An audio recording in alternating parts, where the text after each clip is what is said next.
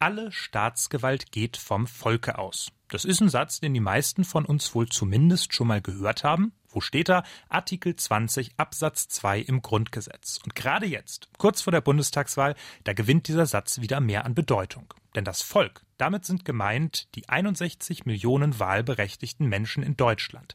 Alle anderen dürfen nicht mitwählen, zum Beispiel diejenigen, die nicht die deutsche Staatsbürgerschaft besitzen.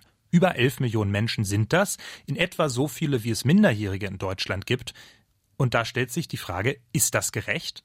Geht es vielleicht auch anders? Und wie fühlen sich AusländerInnen in Deutschland, die nicht mitwählen dürfen? Darum geht es heute in einer neuen Folge Radio für Kopfhörer. Mein Name ist Justin Andrehe. Schön, dass ihr dabei seid. Mephisto 976, Radio für Kopfhörer. Eine gute Woche noch, dann ist es soweit Wahltag. Am 26. September, da werde ich zumindest in mein Wahllokal gehen. Viele von euch werden es wahrscheinlich genauso machen oder ihr habt tatsächlich schon per Brief gewählt. Wie ihr eben aber gehört habt, können viele Migrantinnen genau das nicht tun. Sie können nicht mitwählen. Unser Redakteur Anton Meyer, der hat sich gefragt, woran liegt das eigentlich und hat sich mal ein bisschen ausführlicher mit dem Wahlrecht von Migrantinnen beschäftigt. Und er ist jetzt bei mir im Studio. Hi Anton. Hallo. Anton, fangen wir vielleicht mal andersrum an. Wer darf denn überhaupt wählen? Naja, im Grunde genommen gibt es da drei große Kriterien. Zunächst einmal hängt das vom Alter ab, denn das Mindestwahlalter liegt bei 18 Jahren. Dann muss man irgendwann schon mal in Deutschland gelebt haben, mindestens drei Monate am Stück. Und zu guter Letzt ist eben die deutsche Staatsbürgerschaft wichtig. Die muss vorhanden sein. Insgesamt erfüllen, das hast du eben schon mal erwähnt, knapp 61 Millionen diese Bedingungen. Und die sind dann wahlberechtigt. Das heißt, ungefähr 20 Millionen Menschen bleiben übrig, die nicht wählen dürfen. Wer genau? Zunächst einmal Minderjährige und StraftäterInnen. Letztere allerdings nur in wenigen Fällen. Die werden aber auch konkret im Strafgesetzbuch benannt. Zum Beispiel Sabotage an Verteidigungsmitteln oder am Geheimdienst. Der Wahlausschluss gilt dann aber auch nur von zwei bis maximal fünf Jahren. Das ist aber allgemein sehr selten. Welche Gruppe am häufigsten betroffen ist, das erklärt nochmal Professor Gerd Pickel, Soziologe an der Uni Leipzig. Und die dritte Gruppe, das ist die größte Gruppe, das sind Personen, die in Deutschland leben, aber keine deutsche Staatsangehörigkeit haben. Wir sprechen hier also von circa 11 Millionen Menschen, unter denen einige nun Veränderung fordern. Wen meinst du da konkret, wenn du sagst, dass es Leute gibt, die Veränderung fordern? Zum Beispiel die Initiative Die Vielen. Das ist ein Verein, ein Netzwerk aus Kulturschaffenden, die sich für Kunstfreiheit und gegen rechtsextreme Tendenzen einsetzen. Und die führen jetzt eine symbolische Wahl für Menschen ohne deutsche Staatsbürgerschaft durch. Laut die vielen sind die Menschen unzufrieden, da sie durchschnittlich seit 15 Jahren in Deutschland leben und trotzdem nicht wählen dürfen. Was ich jetzt bei dieser ganzen Sache noch nicht so ganz verstehe, wie begründet der Staat denn eigentlich, dass er so viele Leute von der Wahl ausschließt? Also bei Minderjährigen zum Beispiel leuchtet es mir ein, da kann man sagen, die haben einfach nicht das politische Verständnis, um mitwählen zu können. Aber wie kann man das jetzt bei Menschen ohne deutsche Staatsbürgerschaft begründen? Darüber habe ich auch mit Gerd Pickel geredet. Er hat mir erklärt, dass dahinter eher so eine Art formal juristischer Grund steht. Die Begründung hierfür äh, bezieht sich zurück auf ein ungefähr vor 30 Jahren ausgeführtes Verfassungsrechtsurteil, äh, in dem der Bezug genommen wurde, dass eben in der Verfassung steht, dass nur vom deutschen Volke quasi ausgegangen eine Regierung und weitere politische Entscheidungen getroffen werden können. Und seitdem wird mit dieser Definition gearbeitet und das Wahlrecht wird an die Staatsangehörigkeit geknüpft. Also dieser Artikel 20 Grundgesetz, den hatten wir ja vorhin schon mal. Jetzt meintest du aber gerade schon, dass sich einige Initiativen mit dieser Begründung, dieser juristischen Begründung nicht zufrieden geben. Warum denn nicht? Naja, elf Millionen Menschen sind eben eine ganze Menge. Und die Initiative Die vielen befürchten hier eben eine fehlende Repräsentation. Betroffene leben, arbeiten und zahlen hier Steuern. Und die fühlen sich dann einfach übergangen. Laut der Initiative geht es ihnen um Zugehörigkeit und demokratische Einflussnahme. Die InitiatorInnen, die KritikerInnen, die fordern also, dass sich was ändern soll. Was denn aber genau? Also wie kann so ein Wahlrecht für alle dann tatsächlich konkret in der Praxis aussehen? Gibt es da irgendwelche Beispiele für? Also als Beispiel wird häufig Neuseeland genannt. Dort gibt es seit 1975 ein Wahlrecht für Permanent Residents. Wer wenigstens seit zwei Jahren im Land lebt und eine dauerhafte Aufenthaltsgenehmigung hat, der darf auch wählen. Aber auch da darf sich nicht jeder oder jede zur Wahl stellen lassen. Es gilt also nur ein aktives Wahlrecht. Und selbst damit ist Neuseeland aber noch eine Ausnahme, sagt Dr. Michael Kolkmann, Politikwissenschaftler von der Universität Halle.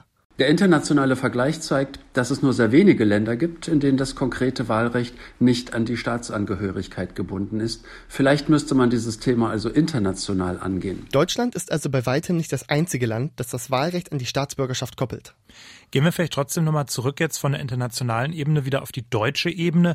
Gibt es denn hier Parteien, die sich für ein Wahlrecht für alle einsetzen, jetzt auch mal mit Blick auf die bevorstehende Bundestagswahl? Ja, teilweise. Am weitesten von den im Bundestag vertretenen Parteien geht da die Linke. Die fordert ein aktives und passives Wahlrecht für Menschen ohne deutsche Staatsbürgerschaft. Die Grünen beschränken sich auf das aktive Wahlrecht. Und unter den Kleinparteien sticht noch Volt hervor. Die fordern zwar das aktive und passive Wahlrecht, allerdings nur für EU-BürgerInnen. Wie schätzt es denn jetzt abschließend ein, Anton? Ist das realistisch, dass irgendwann auch Menschen ohne deutsche Staatsbürgerschaft hier mitwählen dürfen? Naja, völlig abwegig ist es zumindest nicht. Der Kreis der Wahlberechtigten ist in Vergangenheit schon öfter ausgedehnt worden. Behinderte Menschen in Betreuung zum Beispiel dürfen erst seit 2019 wählen. Oder man denke an die Absenkung des Wahlalters von 21 auf 18 in den 70er Jahren. Änderungen am Wahlrecht sind also möglich und auch nicht unbedingt ungewöhnlich. Also, schauen wir mal, ob das vielleicht auch ein Thema für die neue Regierung ist. Druck von Initiativen gibt's ja offenbar schon mal. Danke dir jedenfalls, Anton, für diesen Überblick. Gerne. Ja, ein erster Einblick ins Thema war das. Wir wollten aber auch noch mit jemandem sprechen, der selbst betroffen ist und dieses Jahr eben nicht mitwählen kann. Ich habe deshalb heute Mittag mit Mohamed Okasha gesprochen.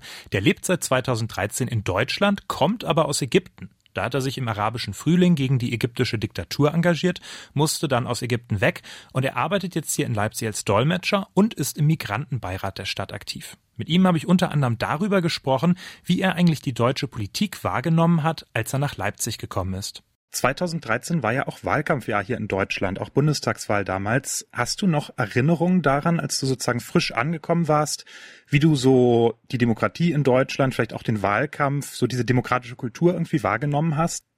Ah ja, ich schon acht Jahre her. Ich glaube, ich bin damals im Oktober nach Deutschland gekommen, da waren die Wahlen schon vorbei. Aber ich habe schon Erinnerungen sozusagen ähm, über den Wahlkampf oder die Wahlkämpfe in den Jahren danach bevor ich nach Deutschland gekommen bin, äh, hat man oft natürlich gehört von Deutschland, von Liberalismus, von, ähm, von Freiheit, von, von Gerechtigkeit und äh, Gerichte oder, oder sozusagen Gerichte, politische Teilhabe von allen sozusagen Seiten und, und so weiter. Also ich meine, man hat keine konkrete Vorstellung, aber man hat immer diese Vorstellung von Deutschland als Bild, so Paradiesbild, wo alle Menschen da Eherechte haben.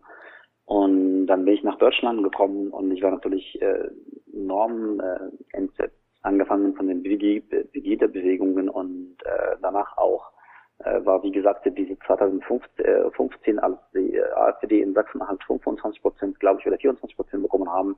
Das war ein großer Sieg damals. Und da war ich richtig so ähm, entsetzt so von, von ah krass, das ist schon, das ist schon äh, echter, als ich gedacht habe, so als ich mir vorgestellt habe. Jetzt dürfen ja in Deutschland bei der kommenden Bundestagswahl so roundabout 60 Millionen Menschen ihre Stimme abgeben. Du gehörst nicht dazu. Dir fehlt die deutsche Staatsbürgerschaft. Macht dich das wütend? Ja, natürlich. natürlich.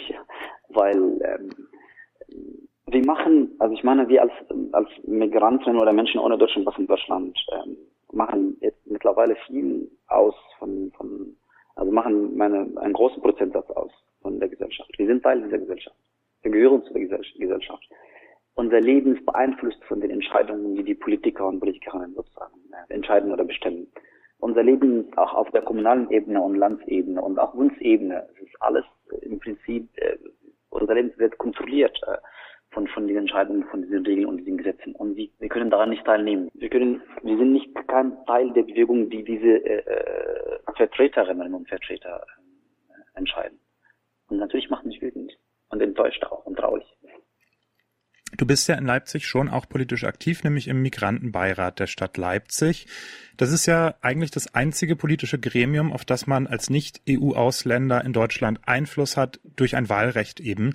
Gleichzeitig bist du auch Kritiker dieses Beirates. Du möchtest ihn sogar am liebsten abschaffen. Kannst du erklären, warum? Ich meine, ich habe es mal gesagt in einem Interview, ich würde am liebsten diesen Migrantenbeirat abschaffen als politische Vertretung, weil ich sehe es nicht, dass ich sehe es, ich sehe es nicht ein, dass ähm, äh, diese Aufteilung zwischen so hier ist der Stadt, ist der Stadtrat mit den weißen Abgeordneten und hier ist die Raum und dem anderen Raum, Nebenraum, hier sind sitzen die Migranten, so diese Aufteilung, diese Trennung zwischen beiden. Und hier sogar der Migrantenberat, okay, ist Trostpreis, er dürfte sogar, keine Ahnung, gewählt werden und ähm, er dürfte reden, aber er hat keine Entscheidungsmacht.